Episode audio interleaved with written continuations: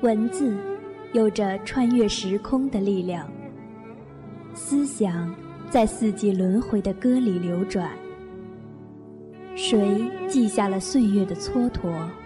谁铭刻了走过的足迹？人生的年轮在春天的脚步中增长，生命在风的呼吸中升华。在文学的浩瀚天空中，你我不再只是孤独的拾荒者。走进卷纸沉香，去触摸。那些老去的光阴里，不老的记忆。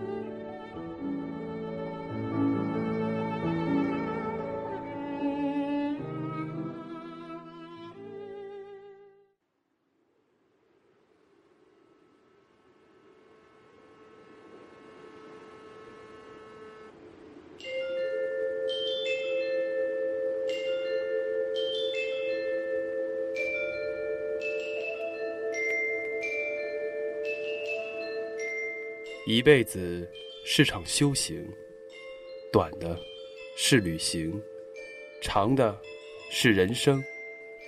旅行能让你遇到那个更好的自己。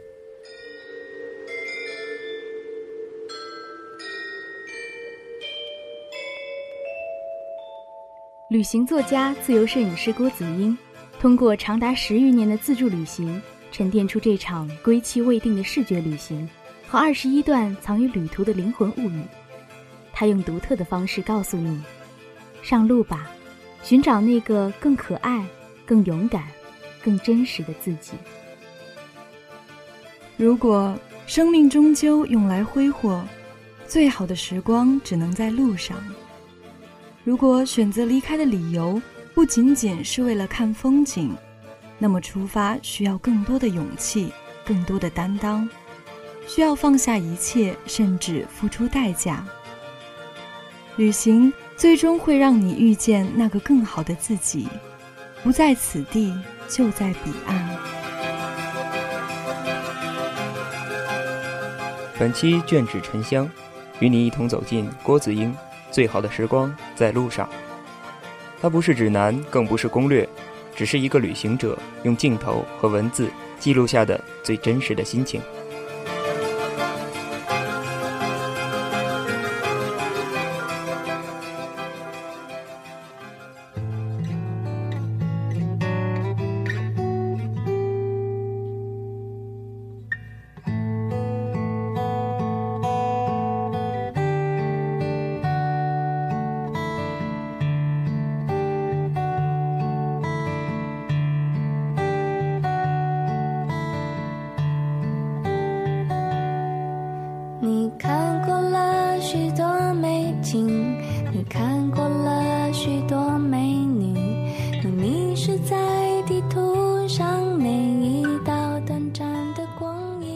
想去旅行，朋友们经常对我这个旅痴这样说。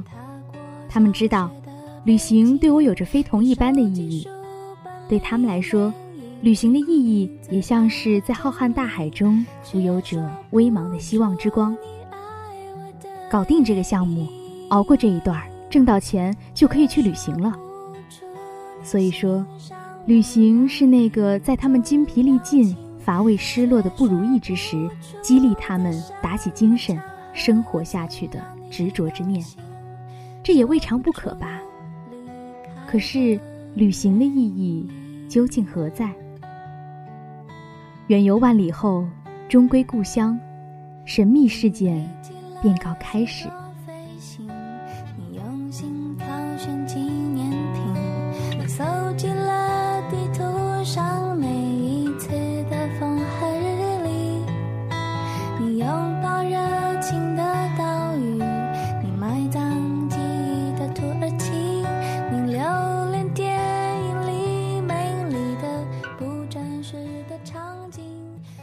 你多少会回忆路上的所见所闻，见到了哪些教堂的尖顶，在哪几个被导游书千百遍赞颂过、叮嘱你万万不可错过的地方拍照留影，伴着红酒和投气的几个老友讲完你的旅行趣闻之后，可有那么一个片刻感觉虚弱？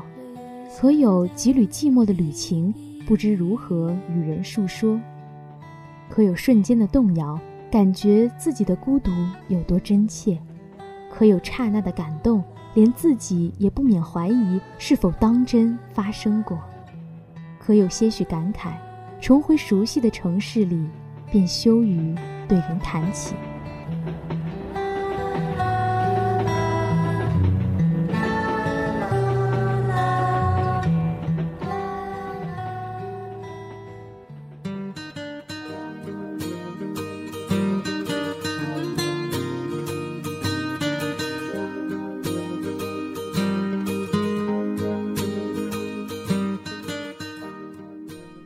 也许在路上的那个时候，你遇到了更真的自己；也许在那个时候，你错过了一个机会，可以对自己说：“不如这样吧，我的人生其实还不错。不如这样吧，就此放开不如意，想想还有哪条天边的路，我尚未走过。”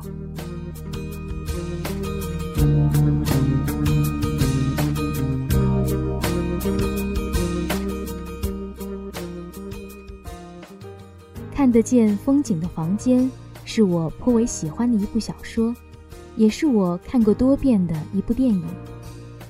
很多人在里面看到爱情，很少人觉得主角是旅行。电影开头，有个成功的中年女作家，用不容置疑的口吻品评意大利一座小城的风骨、建筑的格调、教堂花窗的品味、乡野田园的风韵。词藻那么优美且华丽，我却只记得在一旁静听的一对老妇人，其中一个问另一个：“我们是不是在哪里见到了矢车菊？”别人笔下阴影浓厚的喀布尔，他只记得那里蓝天很美。这选择难道不勇敢吗？《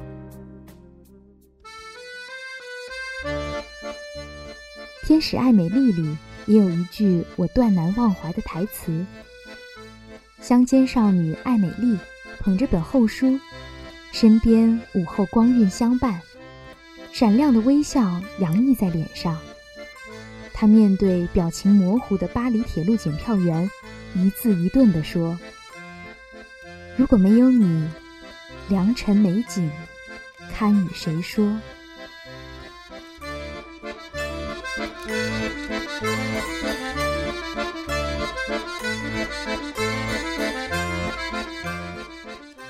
旅行的美好，丰盈如桃林风卷过的花瓣雨，无可尽数。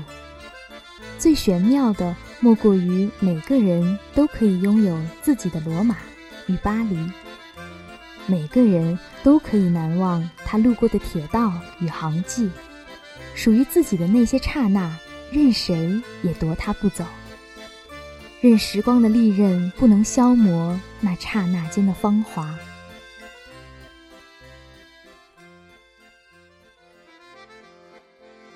旅行的美好，宽稳如镜面似的高山湖，只有你自己记得哪些刹那让你感到莫名的幸福，密不可说、不立文字的感觉，才是最真切的。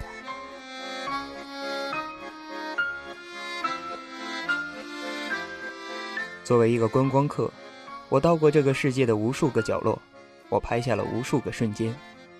从白沙瓦的集市到赫尔辛基的渔人码头，从斯特隆伯利岛喷发的火山口到恒河的三角洲，从以色列的圣城到戒备森严的叙利亚边境，有欢喜，也有悲伤，有兴奋，也有幽怨，总有无数个瞬间让我感恩这个世界。每天都是一次新的旅行，每一个和我们走过一段的人都值得感激。在内心，我知道，每次旅行最能打动我的不是风景，更不是繁华的城市和故作姿态的头衔与表象，而是人。你在路上遇到过的那些你喜欢或者不喜欢、认同或者不认同但平凡生活着的人，正是他们各不相同的人性闪烁，在那个与你行迹交错的瞬间，改变、点化，并充盈着你的人生。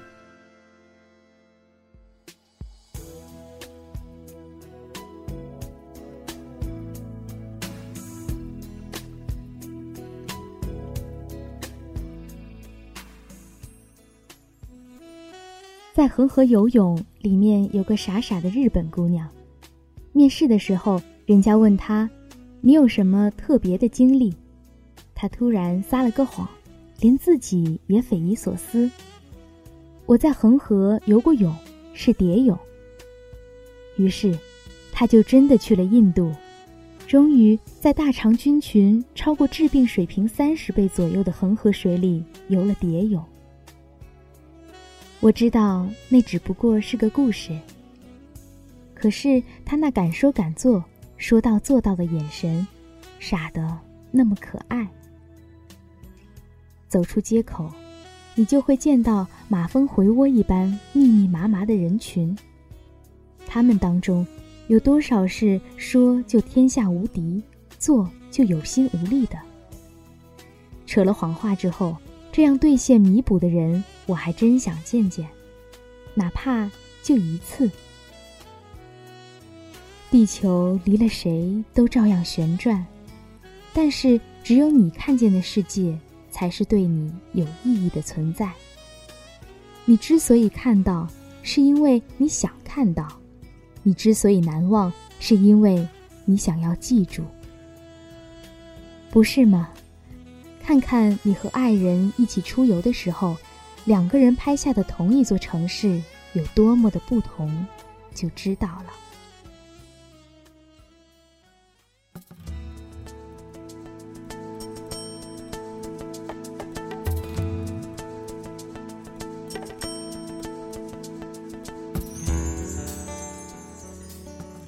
菲律宾有座曼妙的世外小岛，别人都在看海的时候。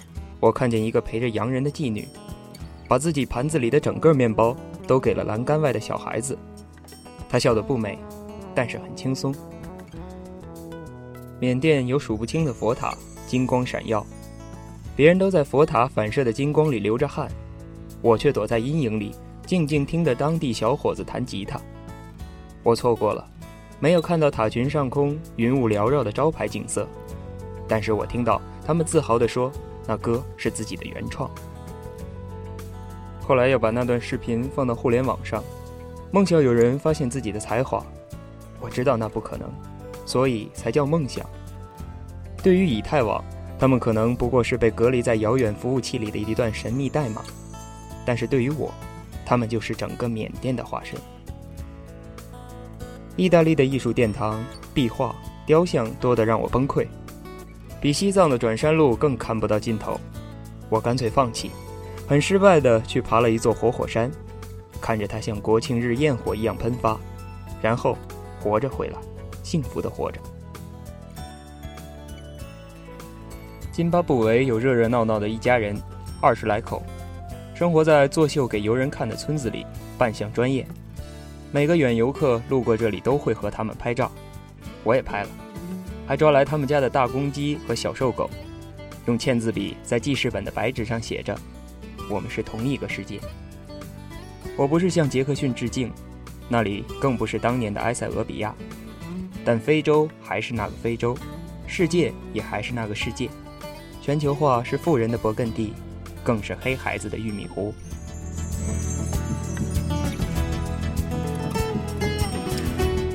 在那些遥远的地方。看过了我想看的，想通了想不通的，做过了我想要做的，打包行李回家，继续郁闷也就甘心了。广阔天地无所作为，只把青春虚耗在走不完的路上。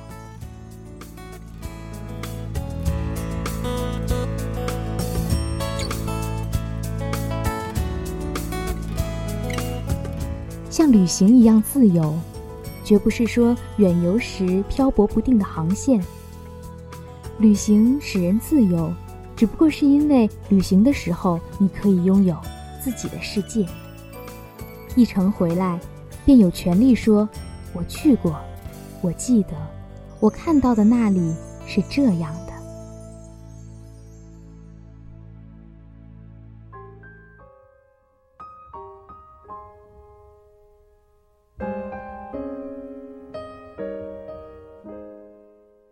此刻你有理由相信，也有理由不信，只因你去了，亲自经历，亲自受挫，亲身流汗，亲手扛起沉重的行李，亲眼目睹那里孩子们的微笑和老人纵横的皱纹。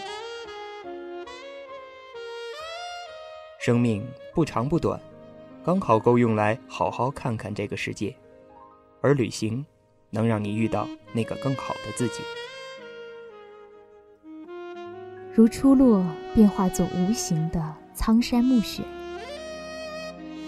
万里觅知音，却与自己因被冷落与忘怀而悲从中来的终生相伴，又不得谋面的自己。擦肩而过。一个人的财富不是指你有没有财产，而是指你有没有灵魂。如果我是说，如果你也曾经偶尔在寂静的午夜发觉自己失去了灵魂而感到虚弱无助，请去路上找他回来。我相信，上帝造出了那一片无缝的沉沉黑夜，也注定要造出几颗寥落的星星。那么自顾自地闪烁着光芒，并不指望照亮整个黑夜。旅行是最热闹的孤独，是一场内心的出走。旅行是一部电影，笑中带泪。旅行是一首没有伴奏的歌，五音不全。旁人全听他不懂，只剩下垂垂暮年的你，独自蜷缩在摇椅的毯子下面，露出不易察觉的最后一丝微笑。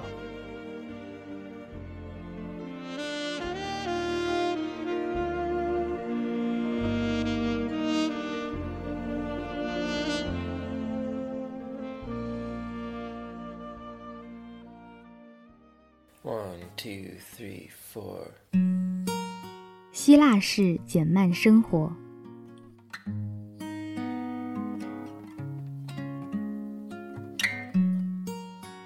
去每个国家，接触不同的人，都是难得的神聊。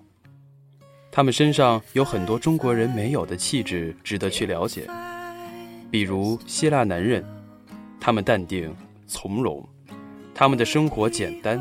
舒缓，不争先，不恐后，但是讨论起哲学和艺术来，往往滔滔不绝，很有崇尚清淡的未尽之风。中国人拥有的最多的是危机感，最缺的是安全感，而希腊人的淡定气质，对中国人来说真是可遇而不可求。一个希腊人曾经认真地说。我们的性格就是这样的，要留足时间享受生活嘛。就像希腊著名的左耳巴舞蹈的节奏，很多事情办起来都是先慢后快，往往是在期限到来之前才疯狂赶工，甚至是最后一分钟才搞定的。就连我们办奥运会也是这样的，不过最后的结果却是成功的。在希腊旅行。最让人羡慕，也带给我们最多不便的是希腊式的作息时间。好在希腊很多城镇都以旅游为业，对旅行者的需求还是有比较人性化的关照。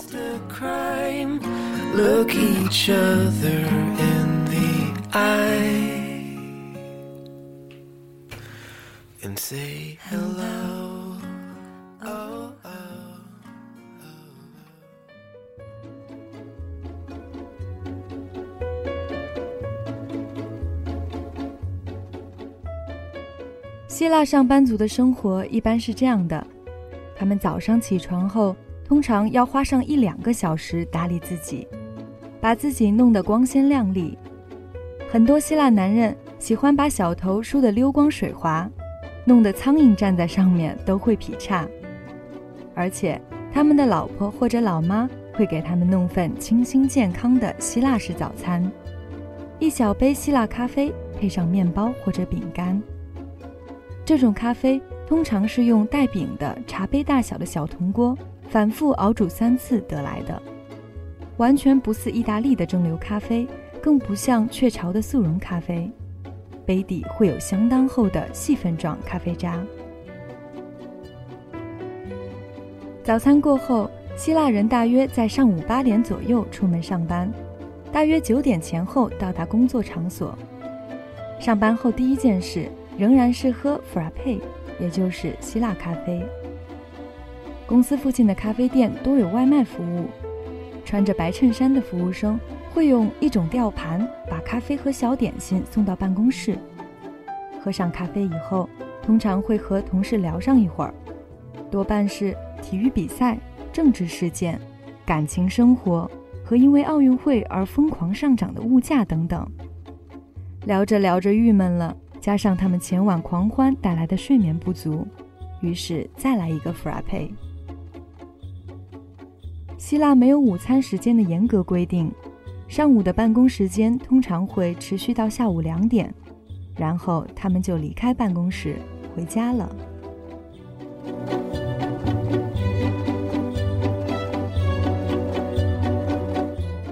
对旅行者而言，你需要对这种生活规律有所了解，因为餐厅也可能下班。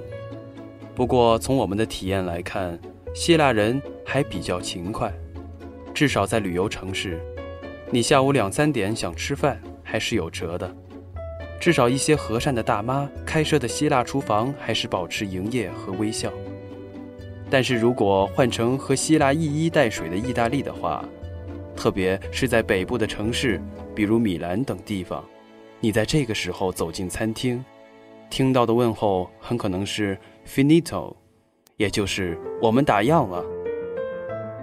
希腊人从公司离开以后，常常是回家吃饭，这是他们的习惯使然，也是他们和意大利人一样喜欢和老妈住在一起的原因。老妈的手艺永远让这些南欧男人怀念。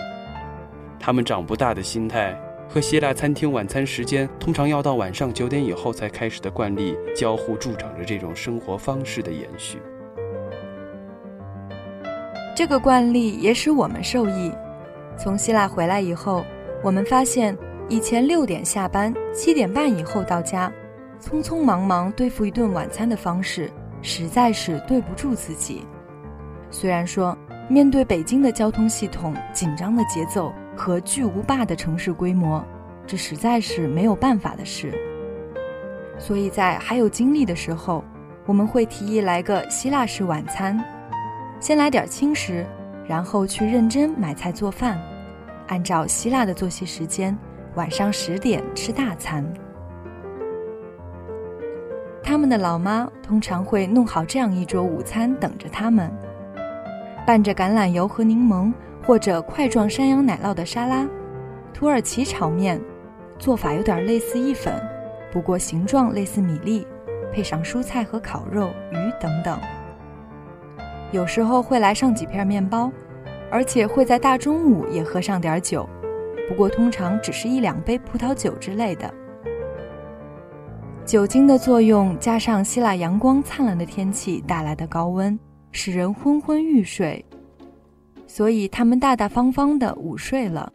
这在中国简直是不可思议的懒惰，而在日本则被认为是不勤快的家庭主妇的专利。希腊的办公室文员之类的室内工作者，通常是工作到下午两点就彻底下班了。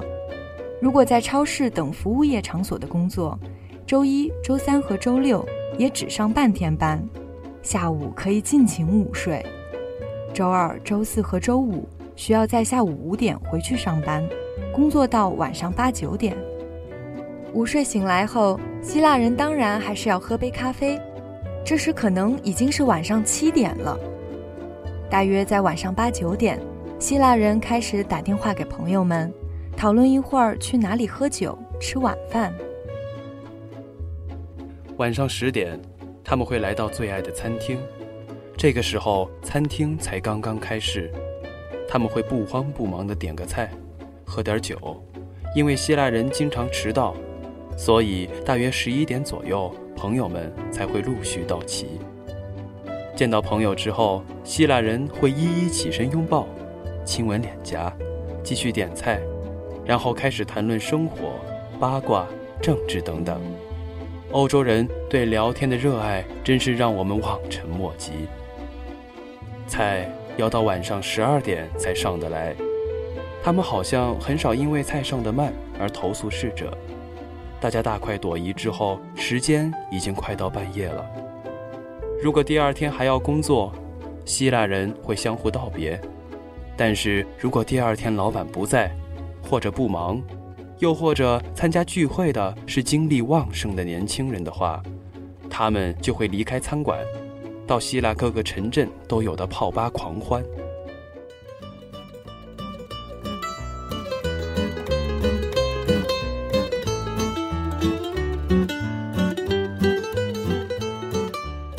希腊泡吧的高峰时间是凌晨一两点，大家陆续抵达。女孩子们会在凌晨三点左右嗨到高点，她们开始在桌子上跳舞，香烟的味道使大家开始体会到窒息的快感。每个人都在微醉中亲密无间。你经常可以在同一家夜总会看到十七岁的小伙子和七十岁的老顽童。因为希腊的夜总会是没有年龄限制的，最疯狂的聚会爱好者会一直搞到第二天的八点。他们可能会到餐厅买一种传统的杂碎汤，安抚肠胃和解酒，然后继续靠咖啡撑过接下来的一天，希望能在十二点时安然入睡。不过，如果又有朋友邀请你参加派对的话，一个全新的、令人筋疲力竭而又无比兴奋的循环马上就要开始了。他们也觉得很疲累，但是他们认为这才是生活，只有这样才能充分体会生活的快感。在西方很多大报上都有讣告版，但是《纽约时报》的讣告版编辑曾经这样说：在古希腊，人们不写讣告。他们只在葬礼上问逝者的亲友：“他生前可有激情？”这和缘分天注定中引的那句一模一样。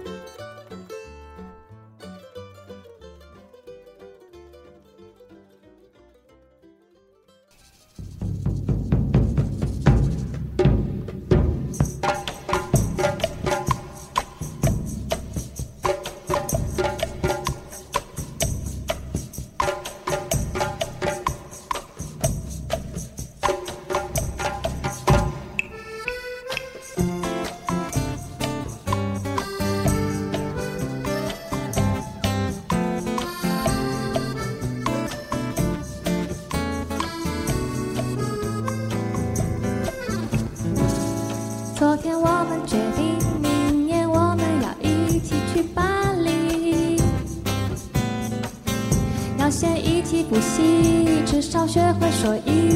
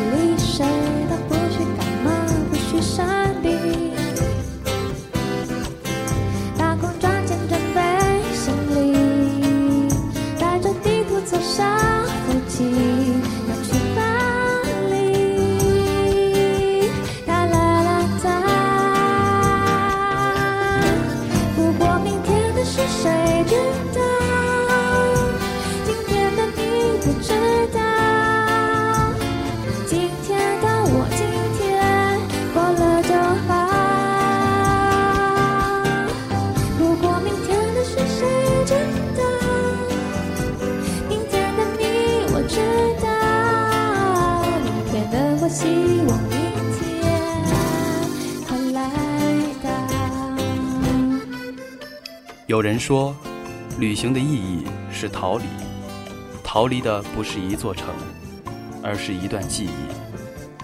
但是我觉得，旅行的意义是找寻，找寻的不是别人，而是遗失的自己。所以看作者说，旅行、修行，都是找自己，但是向内心深处的远游。有一种久违了的亲切感。作为自由摄影师，作者摄影的功力自然毋庸置疑。书中的每一张照片几乎都可以做成明信片。难能可贵的是他的文字功底，可能是看了太多流水账般的游记，所以读到这些文字真的让我眼前一亮。就如作者的取景一样，独特而有韵味。这本书深得我心的另一个重要原因，就在于作者对旅行目的地的选取，从蒲甘到吴哥，从喀拉拉到斯里兰卡，去土耳其坐热气球。到东京赏彼岸花，去巴伦西亚参加法雅节，到意大利观活火山，每一段都是不走寻常路的旅程，每一个故事却又是最平常的凡人凡事。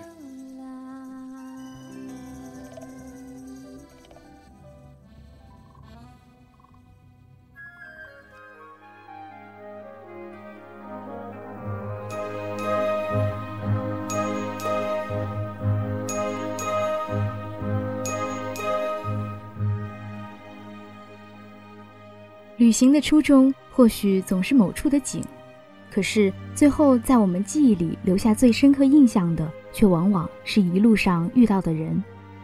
那些旅行途中遇到的陌生人，不经意间在我们的人生旅途中留下了浓墨重彩的一笔，甚至因为那些人改变了我们对一个地方的印象。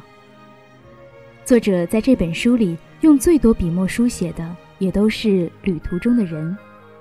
正如他所说的，旅途中遇到的人，他们在与你行迹交错的瞬间，改变、点化、充盈了你的人生。最好的时光在路上，最美的时光在远方。本期卷纸沉香有没有触动你的内心？何妨在某个周末慵懒的午后，打开书本。即使忙碌的生活束缚了我们的身体，也别忘了让灵魂来一场真正的修行。